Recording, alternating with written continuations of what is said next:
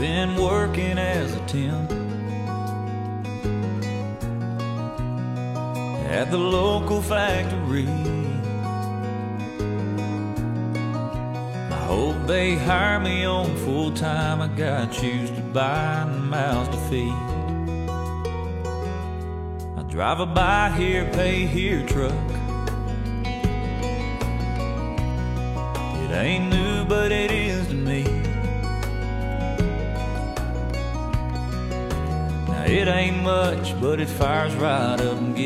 Hello，大家好，您现在收听的是太阳电台小编聊汽车，我是怀东。好，我是阳光。哎，还是例行的小广告时间啊！我们不光有这个音频节目，还有视频跟图文的一些内容啊。您可以在微博、微信、老司机、汽车之家这样的平台搜索“小编聊汽车”，就能找到我们的账号。然后呢，大家就可以关注我们，然后嗯，随时关注我们啊发的一些这个其他的一些内容。那么本期呢，还是聊回咱们啊场内的这个正式话题啊，就是叫做“汽车厂商砸钱就能造出好车吗？”啊，就聊这么一个话题。这话题因何而起呢？就是最近这半年吧，可以说是啊汽车圈的一个叫做鲶鱼啊，嗯，一个叫做 属于外来者啊来敲门了。这个不是外人啊，就是咱们这个著名的恒大地产的许家印许老板啊，他也要造车了啊。呃，其实这个许老板啊，一直就有一个造车梦啊。我捋了一下他这个经历啊，说是从一八年六月份，恒大呢就以六十七亿港元入主了这个 FF 汽车，就是这个啊 Future 法拉第啊，就是这个贾老板乐视这个贾跃亭贾老板的这个法拉第 FF 啊，就是入股了。但是后来就是闹翻了以后，就就就就后来就撤了啊。这是他第一次就开始说我要啊汽车圈我要参与参与。同年的这个九月份，一八年九月份，又以一百四十四亿这个人民币的这个呃价格呢，这个入股了新疆这个广汇汽车啊，广汇集团。然后到了一九年一月份呢，又花了十点六亿呢，入股了这个造这个动力电池的叫做卡耐新能源。然后呢，一月十五日呢，又花了六十二亿买了瑞典的这个 NEVS。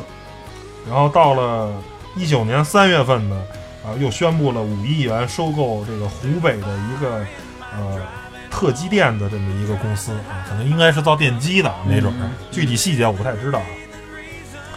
然后呢，这个还不算完啊，这个跟后面的操作相比，那就叫做小试牛刀了啊。洒洒水，洒洒水。这许老板啊，在今年六月份的时候，跟沈阳市政府签了一个合作，要斥资一千两百亿啊，建造新能源的这个三个这个汽车基地啊。到了二零二三年的时候，要整个产能达到啊一百五十万辆啊，这是在这是在北方的基地啊，嗯。跟沈阳市政府签的，斥资一千两百亿。南边人家许老板也没放下啊，南边呢，这又说了啊，跟广州市政府呢，又跟广州这个政府呢，又签了一个一千六百亿的合作这个协议啊，也是要建一个新能源汽车产业园一个基地，等于是北边有一个，南边有一个，这个一千二加一千六，这就小三千亿了，再加上前面钱，等于是许老板啊，甭管是真掏假掏，反正现在预计啊。这已经计提三千亿了，要造车，这是一个就是我太吓人了，好像就是就是拼了似的，就拼了，梭哈了。因为因为现在中国最大的汽车集团上汽嘛，嗯上汽集团在 A 股的市值好像也就两千六百亿人民币啊，人家一市值两千多亿。这个许老板光说要造车，还甭说怎么地咋地不咋地呢，这个预计就要扔三千个亿，反正还是挺吓人的。这是后面我会说讲许老板的这套商业逻辑啊，这是大家一听哇，好吓人！许老板要花这么多钱造车，你看，这是这期节目的来源，就是嗯砸钱就能造好车吗？有另一个公司比许老板这还网红公司，叫做戴森啊，嗯大家都知道，造那个吹风机的，对造这一个很出名儿那个还有那个这叫什么呀？那个吸尘器啊，戴森一个特别著名的这个家电的这么一个企业。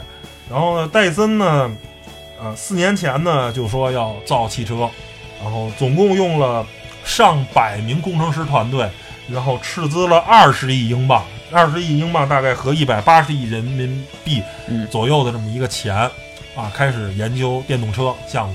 但是就在不久前，戴森说我们决定放弃造车了，我们不造了。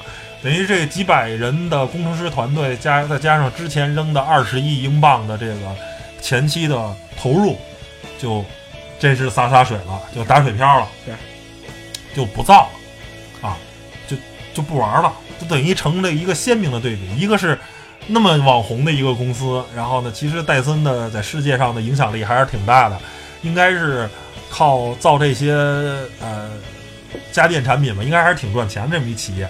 人说我们不造车了，因为这个原因应该是觉得汽车的坑有点大，啊，花的钱有点多，然后呢，可能不见得有结果，没准儿就就就跟赌博似的，开始，哎呀，开始开始花的少，越越往里发现越深。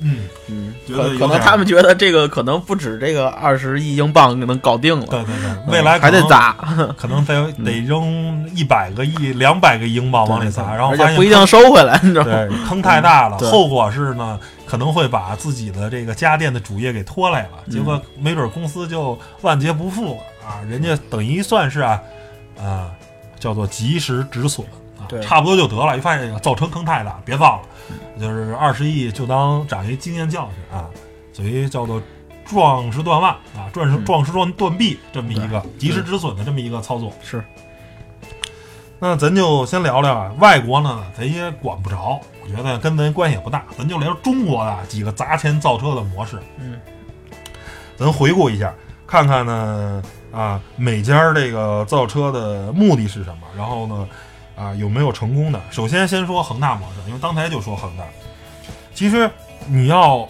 读懂恒大造车，其实你先得了解恒大的足球。大家都知道，广州恒大淘宝俱乐部那是中超的这个啊，等于是拿了已经拿了七届冠军了。就去年啊，让这个上港给给偷了一个，因为吴磊确实太厉害了嗯啊，没拿到这个中超这个冠军，而且其中也有两年还拿到了这个亚洲杯的冠军。嗯，等于是中国目近十年最耀眼的足球俱乐部，没有之一啊，是就是最耀眼的，成绩也是最好的，这是毋庸置疑的很强啊，嗯这就是叫做所谓的恒大模式。其实你通过理解恒大足球，就能理解恒大汽车。恒大足球，他就许老板为什么要这么干啊？这个呢，就是一个相对来说呢，还是啊比较敏感的话题。大家都知道，习大大特别喜欢足球，你知道吗？恒就是许老板这么干最大的目的，其实就是为了博政治资本，对吧？大家也可以看啊，就是这个今年啊十一这个啊国国庆节啊，许老板可是站在天安门广场上一块儿参与活动。但是许老板本身挂着全国工商联的副主席的这个这个 title 的啊，也是领导。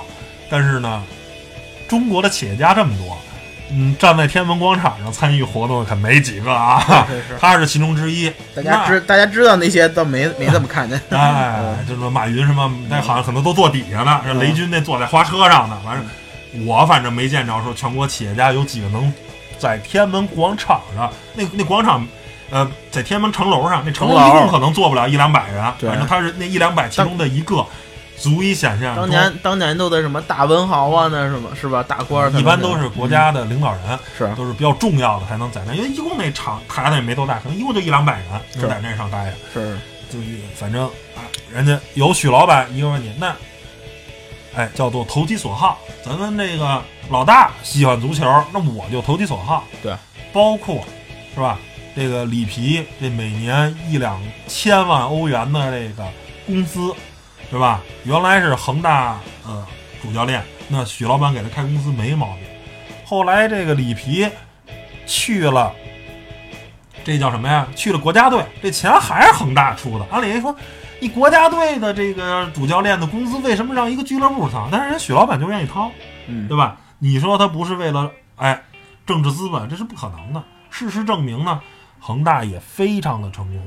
这些年，恒大一跃从这个应该是第三、第四地产公司，啊，刚开始可能连第三、第四都排不上，一跃成为现在应该是第一、第二的地产公司。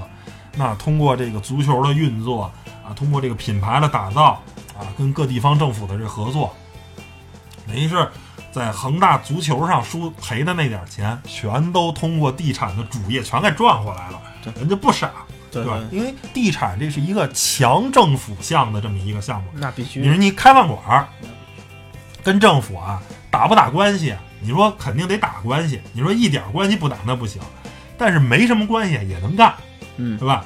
跟政府走的不是特别近。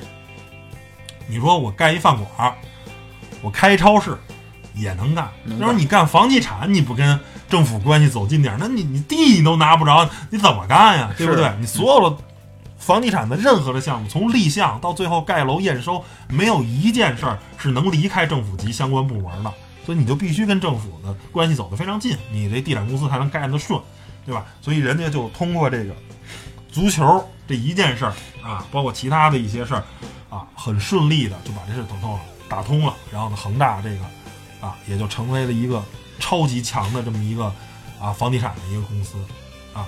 那我觉得他的他做汽车同样还是这个逻辑啊。国家说要振兴东北老工业基地，我帮着振兴了吧？嗯一千两百亿，甭管是真的假的，甭管恒大最后掏多少，又有多少的银行授信，你甭管，反正这个话说出来了，对吧？这个布局干出来了，对吧？你听着这事儿就牛，你剩下你是怎么着怎么着的，你上汽牛，你倒是花一千两百亿在那建汽车产业园儿，对吧？而且包括我看了一个新闻，这是恒大的一个相关的领导啊，就说了一个话，就是说这个啊，我们做汽车呢，就跟老罗说是交个朋友啊，做汽车不赚钱，最终呢还是得靠地产。所以恒大，你看的他是做汽车，其实它是要做汽车产业园，你知道吗？嗯，本质上还是房地产。对对，哎，造汽车可能一年，甭管赔多少亿，是赔十亿，是二十亿，是三十亿，是五十亿。但是因为我做了整个汽车产业园，我要打造一个特别，我有相应的这个工厂得入驻吧，对不对？你说我造电动车，你宁德时代不来吗？对不对？你造电池的，你跟我一个产业园呗，嗯对吧？你说你做轮胎的，你跟我们一块儿凑合凑合呗。你造悬架的，做车身炼钢的，你跟我们一块儿都凑合凑合吧。嗯，来吧相关的产业园儿，就是最终可能在汽车这儿赔的钱，通过房地产整个这产业园儿的这个打造，最后可能还能赚回来。对，所以我就说，恒大的造车的目的从来就不是为了造车，他踢足球的目的从来就不是为了踢足球，或者说他不仅仅是为了足球啊，它背后有更深的商业上的目的。是造车，我相信恒大的模式同样亦是如此啊！你甭管最后说许老板说斥资几百亿还是上千亿做汽车成不成这事儿，我不好说，因为现在还没开始做，嗯对吧？只是前期有广告有宣传，这车最后怎么样？现在甚至说是连汽车的品牌跟原型车啊，就什么现在都没有呢。你作为一个一切为零的，或者说是呃这八甭说人字儿一没一撇吧，是是连墨都没研好呢，对吧？毛笔还没买的这么一个厂子，我们没法评价它到底能不能干成。但是我相信它一定要往前干，因为不干的话，那那那这产业园儿什么的没打造出来，就咋地都不咋地的话，那后面的所有的操作都是不行的。就许老板是吧？作为这叫什么？就是吐沫钉个钉儿的这个人，他说要干这件事儿，大差不差得干这个有样儿，是吧？嗯就跟许老板今年年初，大概是年初的时候说，我们要全花班儿啊，我们要恒大不用外援，用用全部用中国球员。当时大家都觉得不可思议，那中国球员现在能力不行啊！你说别的俱乐部都买外援，对吧？你不买，那你踢得过人家吗？您那成绩行吗？对吧？您一弄一帮中国人是有半个国家队的国脚在您那队里，但是您还是半个国家队，那人家那都有外援呀，人家都是欧洲或者是南美的国家队的球员呀。是结果人许老板，人玩规划呀，人家这原来上港这埃尔克森都给规划到恒大队里了，知道吗？是，确实啊没上外援，但是把那些外援都给规划成中国人了，是弄一帮 哪有中国国籍的？所以许老板是吧？你放心，他能在足球上的这个方式，我相信肯定能复制到汽车上，叫做吐过唾沫是个钉儿。他说要干这件事儿，就就真是全华班，就真是不上外援，你知道吗？因为全把外援规划成中国人，他就能推动这事儿往前走。这点儿你不服不行啊！对。所以呢，我觉得这就是恒大模式，就是恒大的本质上造车算是交朋友啊，嗯是噱头啊，本质上它可能还是一房地产企业，嗯知道吧？靠啊造车做的这些产业园，未来可能是靠产业园赚钱。还有几种模式啊，就是这个这两种模式其实是差不多的，一个就是贾跃亭的乐视模式，一个就是汉能模式，这俩现在混的都是比较惨。嗯贾跃亭就甭说了啊，乐视汽车啊，包括这个 FF 法拉第啊，FF 九幺，其实啊，它造车的目的啊，我觉得更多的时候是为了融资，知道吗？因为乐视的整个这个这局棋啊下的实在是太大了，需要的钱呢也实在是太多了，很明显啊，就是说不断的得开发布会，不断的得做新项目，不断的得讲概念，然后通过讲的这些概念融来新的钱，才能完成乐视整个这个商业版图的布局。嗯，如果不讲故事，不融钱，乐视就走不下去了，对吧？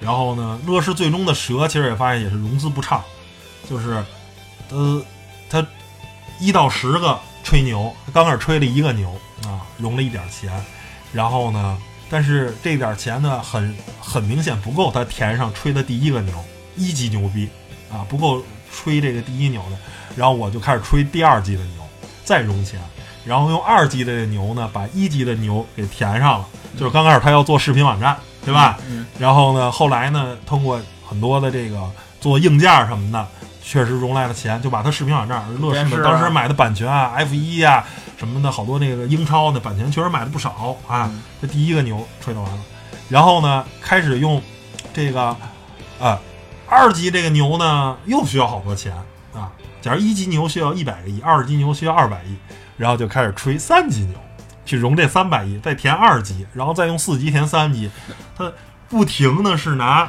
更大的牛融来的钱去填他之前吹的牛，慢慢慢慢一点一点把这个完善，然后直到这个 FF 这个汽车忽悠完了这个刚才上文书说的这个许家印许老板啊，然后呢最后两者也闹掰了，发现融不来新钱了，现在这个 FF 等于是就是从发布至今，现在可能也四五年了，三四年了。就出了一个 FF 九幺这么一个车啊，原型车出来了，一直也没量产，一直没交付，最终也没上市，到底卖多少钱是吧？这个车就是就卡在那儿了，你知道了吧？就永远都是不能交付，就发现啊，可能这个汽车这个牛啊，需要的钱太多了。对，又他又吹不了，他总不能说要造航天飞机吧？他总不能说要学埃隆马斯克发坐火箭吧？要说真能坐火箭，有人信他，可能那融来的钱能造汽车。发现造箭那哥们儿是真狠，对吧？埃隆马斯克对，发现你又没法吹更大的牛来把汽车这个汽车这个融最少是几百亿人民币的缺口啊，没个两三百亿，现在看没个两三百亿的资金进来的话，看车都造不出来，是都都都都没法交付，那坑太大了。然后呢，现在等于有点圆不上了，所以呢就卡在这儿了。然后贾老板就就就包括跟孙宏斌啊，包括跟跑路了，哎，对对，就是躲到美国也不敢回来了。这这这就是现在乐视模式的这个就等于走不下去了，就还是靠发布会、靠造车来准备融资。嗯，同时啊，这个汉能也是这路子。汉能啊，原来是造光伏的。什么叫光伏啊？太阳能板。嗯，它那个什么汉瓦呀、汉墙，就是不光是要做太阳能板啊，做咱们这个普通的这个啊，咱常见的，它那包括哎墙面儿，我也给你做成太阳能的。哎，阳光，你们家这楼整个墙周围外墙太阳能板的，汉瓦是什么呀？房顶儿啊，也给你铺上太阳能。嗯，就各种的能铺太阳能都铺上，包括可穿戴设备汉能，就各种的相关的太阳能这种东西，它是做这么一个企业。同时呢，它也要造新能源车，它这新能源车更神啊，说车内的常用电源啊，包括可行驶的部分都是充电，据说是可能充一天电能开个五十公里，假如充十二个小时能开五十公里，就这么一车啊。说当初说，而且我记得还开发布会，也是弄得挺热闹。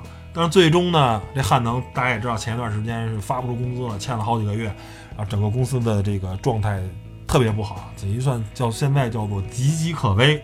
用这四个字儿来形容它，我觉得没有任何的过分。就是现在这个公司啊，如果再没有新的资本进来，随时可能倒啊，就是这么一个情况。所以呢，我也跟相关的人稍微了解了一下，问了一下，其实汉能跟乐视本身是一个路子，造车的目的不简简单单是造车，是通过造车啊，跟啊地方政府啊有一些合作，包括跟新的投资人忽悠，我要造汽车，你给我融资吧，他好拿融资这个钱先补之前的窟窿，你知道吗？那等于还是本质上是靠发布会，是靠概念推动的这么一个企业。嗯，这些就是咱现在看啊，要造车，而且大张旗鼓要造车，最终失败的啊，一个是乐视贾跃亭他的 FF。一个是这个汉能啊，要造的这个太阳能汽车，左背要造车，最后折了，没成，属于那种摔的比较惨的，哎，摔的比较惨，而且是真惨，惨到家了。还有几个呢，叫做苟延残喘啊，就是这个之前呢，基本上这个品牌起码造出来了，哎，造出来，但是活的不是，但是一般，活的一般。呃，在我看来啊，还是可能是钱没到位。嗯，第一个呢是未来汽车啊，这个之前。本来已经说跟亦庄国投签订了一个几十亿上百亿的一个融资协议，但是最近好像这事儿黄了，然后那边可能没有新闻出来，但可能意思可能人不投了。嗯，等于现在未来股价特别惨，股价惨呢就没法质押股权。现在未来的总估值才二十多亿美金，这感觉就合一百多亿人民币。你就算李斌李老板想拿自己股权去质押。想融来点钱也很难，因为股价太低了。股价低呢，就融不来钱。是，然后呢，外部的这个投资呢又非常不畅，想让新的资方进来呢又很困难，对吧？这等于未来现在是资金特别不畅，尴尬，非常尴尬的状态。然后这宝沃就更甭说了，啊，这福田前前后后扔了可能是七八十个亿，嗯，最后呢也咋地不咋地。然后呢，最后让神州接盘了。之前我们呢，我们也聊过宝沃这个车，我们今天就不细说了。是，等于我虽然现在也是钱不够，然后呢，现在呢，等于凑合就活下去了。反正神州接盘了以后，我觉得宝沃死不了了。但是呢，就像节目里之前说，我觉得他也很难再有大的作为了，因为，哎，神州买它的目的，对吧？人家很明确，对吧？就是内部消耗嘛，对吧？你也就凑合造我这点车，他也不会拿出大笔的钱让你再更新汽车了，对吧？就是让你当我的这个租车的这些车，哎，说现在国家用国六了，你升级升级发动机，让它能满足国六。国家又说一个新的什么什么，你满足了就得，就能用就得，因为它本身它也不指着卖车赚钱，它是指着一个租车赚钱。对，车又便宜又好用，最好不换，然后呢，最好这个成本给我压下来。我一辆车你别贵，对吧？我买一 SUV，你 BX 五，你这个级别的你要给我，你八万块钱一给我一辆，我特别高兴。因为我买别的品牌的车，我买大众的，我买雪佛兰的，或者我买谁谁谁的，我买本田的这个车，我可能得十万或者十五万一辆，你这八万块钱就能给我解决这个，我最好，对吧？这是神州的目的。再到观致啊，观致奇瑞也是前前后后扔了不少钱，最后呢也是奇瑞玩不动了啊，然后呢最后卖给宝能了，对吧？然后但是现在宝能对于观致来说，好像我看最近也没什么动作啊。这次好像观致现在是属于存在感极低的这么一个品牌啊，这个咋地不咋不咋地的。但是我前两天好像说，宝能可能要买中泰，是买谁我忘了，反正也是一块死了厂了，还是买陆风啊，还是不是陆风就是众泰，要不然就是亏损也比较严严重啊，要是要不然就是那个猎豹，忘了，反正就是那几个快死的厂子之一啊。说宝能还要卖，我说。我当时还纳闷呢，我又忘了，因为新闻时时间稍微有点长，我还纳闷呢。我说，这官制他不做了吗？这官制这也没成功啊，这没复活呀。这个官制现在这半死不拉活的，他不救了，怎么还要买呀？我反正不太理解啊。所以这三个呢，都是属于烧钱造车失败的。但实际上，啊，严格说啊，这三个现在失败的最大的原因都是没有新的钱进来了。嗯，啊。这个其实也就是应了啊，咱之前说的这个，就是这一期的选题叫做什么？有钱就能造好车吗？啊，他们没造出好车，在我看来是不够有钱，你知道吗？因为资方钱烧一波就没有再接着往里续了。如果真按许老板那么烧的话，我觉得没准还真能造出好车。是是，其实我觉得现在的汽车工业啊，就是跟过去不太一样了啊，因为现在整个是啊这个产业链呀，整个这个模块化什么的，其实啊有点像足球队。足球队说一个足球队怎么能成功？三项，第一是你得有钱，是吧？钱不是万能的，但是没有钱是万万不能的。你没钱，你甭管是搞足球还是造汽车，这个肯定都不行。您说我二十个亿就想造一车，那绝不可能。比如说你山寨车，可能二十亿都是山寨不出来，你明白吗？就众泰，你要就二十个亿，可能都拼不出车来，你明白吗？也得好赖好赖也得翻五十个亿，你盖个厂子什么的，再进原料，再招工程师啊，你对吧？你好赖你山寨你也得弄工程师山啊，对吧？你也得学啊，你得你你你得你你也你也得 copy 人家，对不对？也得几十个亿。所以造车首先是一特别重资本的事儿，首先你得有钱，第二你得敢花钱。您别傻有钱，不敢花，对吧？明明是机会，你该上不上，那还不行。抓住机会，该上就得上，啊，这是第二个敢花钱。第三个是什么？你敢花钱花不对，对吧？应该往左走，你往右走；应该往前走，你往后走，那还不行。第三个叫什么？花对钱，找着合适的方向，玩命砸，花对了，找合适的人造合适的车，可能就能成功。那刚才说了，因为传统的汽车跟现代汽车的复杂程度不一样了。原来的这个汽车啊，就基本上大多数啊都是靠啊一个厂商的几乎是一己之力在做出来的，很多东西都是自己来。自己从外面买的东西呢，相对来说比较少啊，好多都是自己来。但是现在汽车工业呢，啊，慢慢变成了一个叫做平台化的这么一个东西。对其实现在的汽车厂商有点像手机厂商跟电脑厂商，它更多的是一个啊解决方案的一个整合供应整合商，对吧？把各种各样的东西。都有相应的配套的供应商，我给你提要求，你给我造出相应的零件，我就负责给它装上。嗯，实际从某种角度上啊，它降低了你的工业的能力，就是你不需要有那么强的工业，但是你得有一个特别好的管理能力，就是几百个、上千个供应商，你得有能力把它管好，让它生产出来适合你、符合你标准的这些零件，嗯然后你再有足够强大的组装能力，把这个装上，把它这些整个的匹配协调好，你造出这辆车一般来说就比较靠谱，而且尤其是到了电动车更是如此。对吧？其实所谓的三电系统，电池你买的是宁德时代的，对吧？电机你好多现在可能是博士的或者韦巴斯说的那些电机，其实所谓的三电系统，你就做一个电池管理，整个的电源管理系统，这个是主机厂在做的事儿。电机跟电池都是从外面买的，你相对来说，其实你造车的难度比原来要降低一些了，对吧？就没有那么难了。所以说，其实啊，核心就是首先你得找对人，对吧？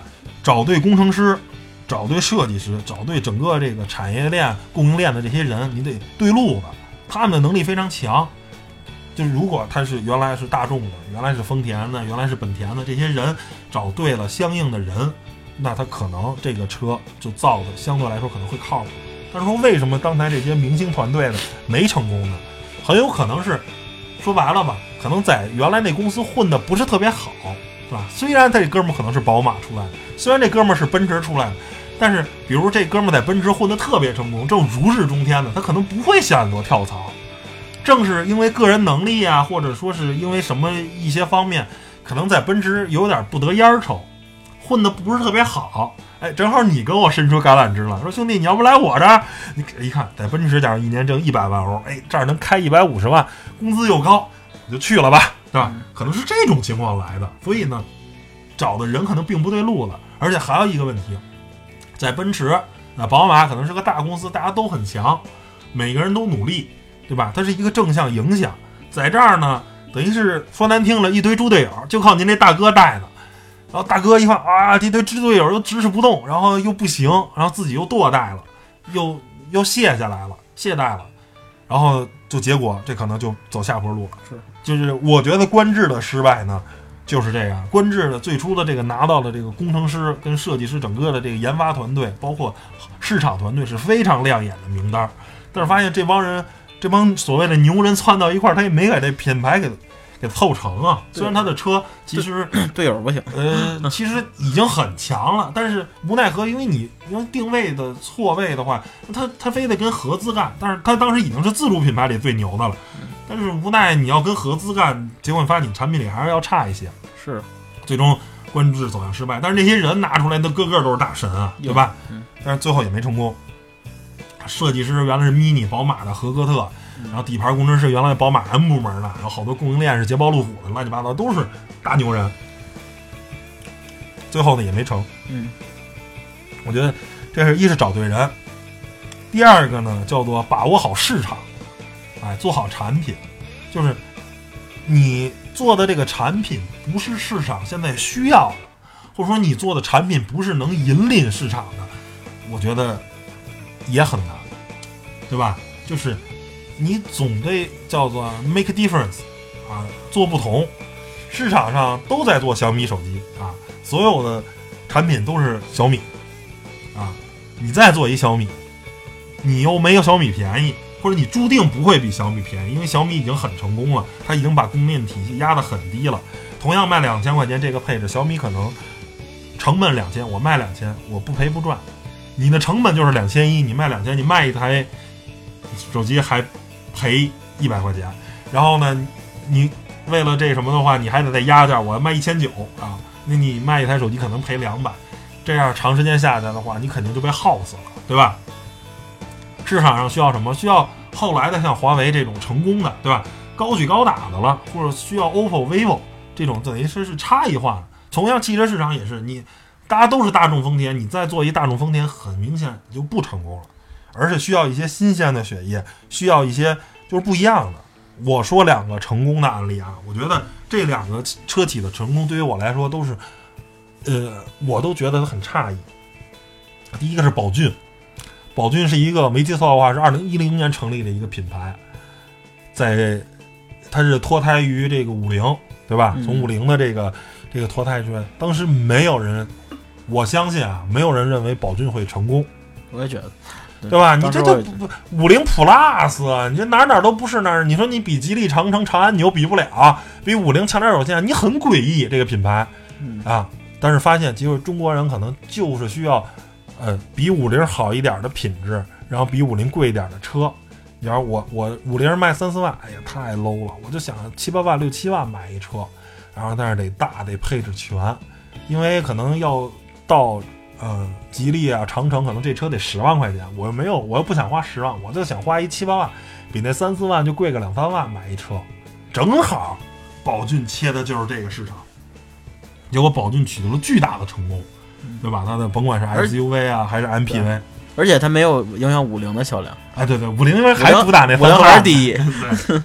然后宝骏这是成功了。对，然后我当时对宝骏的成功呢，我我其实就是因为一零年还比较早，机会还比较多，就是我曾经立了一个 flag 啊，但是我从来没有在公开场合说过这个话，就是奇瑞搞的这个捷途汽车，就是刚开始搞的时候，我觉得奇瑞就是疯了。你高度同质化呀，就是还是跟你的瑞虎那些车差不多嘛，就是比瑞虎那车大点、便宜点儿。我说你怎么可能成功呢？对不对？你你这不开玩笑呢吗？那你那个奇瑞都没成功，你换一标就能成功了？发现我操，啪啪打脸呀！我发现这市场上还真的就需要比奇瑞便宜，然后呢，比奇瑞空间大，比比这么一个产品，对吧？就是捷途这些车主打就十万块钱市场，比长安、比吉利、比长城的车都大，对吧？还便宜。哎，还便宜，反正最起最起码所谓的叫做驴粪蛋表面光，最起码外表看着不错，然后就真的成功了。虽然销量不是特别大，但我觉得在今年这个市场环境，而且捷途的产品线很短，好像我没记错就是叉七零跟叉九零两款车，每月销量一万多台、两万台这种销量，我觉得已经很牛了，就一个全新的太品牌可以了，对，因为奇瑞那儿一个月一年也就卖五十多万辆车，那就每个月销量也就四五万辆，然后捷途这一个车就能卖一万多辆、两万辆，然后一个全新的品牌，我觉得还是挺成功的。所以发现哦，可能市场上还真的需要一个，最起码在中国汽车市场啊，还真的需要就类似于小米这样的品牌。啊，汽车就是便宜，然后对对价格便宜，要提供能更多的，然后主攻这些汽车就是未开发全面的，还是主攻我觉得农村跟四五线城市。这个宝骏和捷途就是特别像发展初期的那些小米，就是就是发发展刚刚发展的那小小米手机，就是定精准定位。嗯。就是我当时就是需要一个，哎就就就像我买小米一汽车界的汽车界的拼多多，对对对，就就像我买小米一的时候，我记得当时我就想，我只能买个一千多一点儿，但是性能要特别强大，能玩游戏啊，能上网啊，就是性能要手使得特别快的那种，性价比高的手机。后来发现只有小米一，因为当时呃市场上安卓机的话还是比较贵的，像那个火腿肠啊，嗯是吧？还有还有那一些其他的。当当时我记得诺基亚还火着，那塞班的最后那几个系系统还是贵，还是贵，还是慢，特别贵，而且速度也不快。需要你像对我来说，其实当时是一零年，呃，不是，我想想，一一年还是一一年左右吧，一一二一三吧，小米哦的时候12应该是一二一三，哦差不多那时候出来的啊一。二一三那阵儿，然后那个我觉得买一手机两千块钱就挺贵的。嗯然后后来他是当时出的是也是饥饿营销嘛抢的，我姐抢的，不是我抢的，嗯。一千二百多还是一千三百多，想不起来，反正就是咬咬牙买了，嗯。回去发现秒杀我同学他们那个火腿肠，嗯，当时确实是性价比真的很高，就是确实确实。就是甭管是截图啊，还是宝骏的成功，它也是啊，就是比这些自己定位高的车，我要便宜，而且我空间还更大，然后看着也不错。虽然可能此从机械素质上稍微差一点，因为大多数中国人对于机械素质要求可能没有那么高，是吧嗯是的，是的，就是驴粪蛋儿、确实是。表面光，对吧？你说一个 SUV 没有四驱，在我看来就没有尊严。你好赖应该装一个适时四驱，对吧？最起码你的高配车型要有四驱，但是人家就没有，就是大两驱，无所谓，哎，但是就是就是卖的很好啊，那中间打得了。嗯哎，你你你也没辙，所以说我就啪啪打脸，就是是捷途唤醒了我对汽车市场的一个重新认识。我以为捷途不会成功，我说这就疯了，我说奇瑞白花钱，不可能成功不了。我怕啪啪啪打脸，但是他好像捷奇瑞又出了一个高端品牌叫星途二点零，那就还不是特别成功，就是你发现往上走不行，你往下走 对就成对对对功对，包括便宜便宜是万能的。对你包括魏呀、包括领克，就往上走啊，但是销量也还行，但是其实也没有想象中那么成功。但是你其实从合资那儿抢的市场也抢的比较有限，对远没有他们那个本身的自家的那个车型成功。所以最后总结一下，就是说，有钱能不能造好车？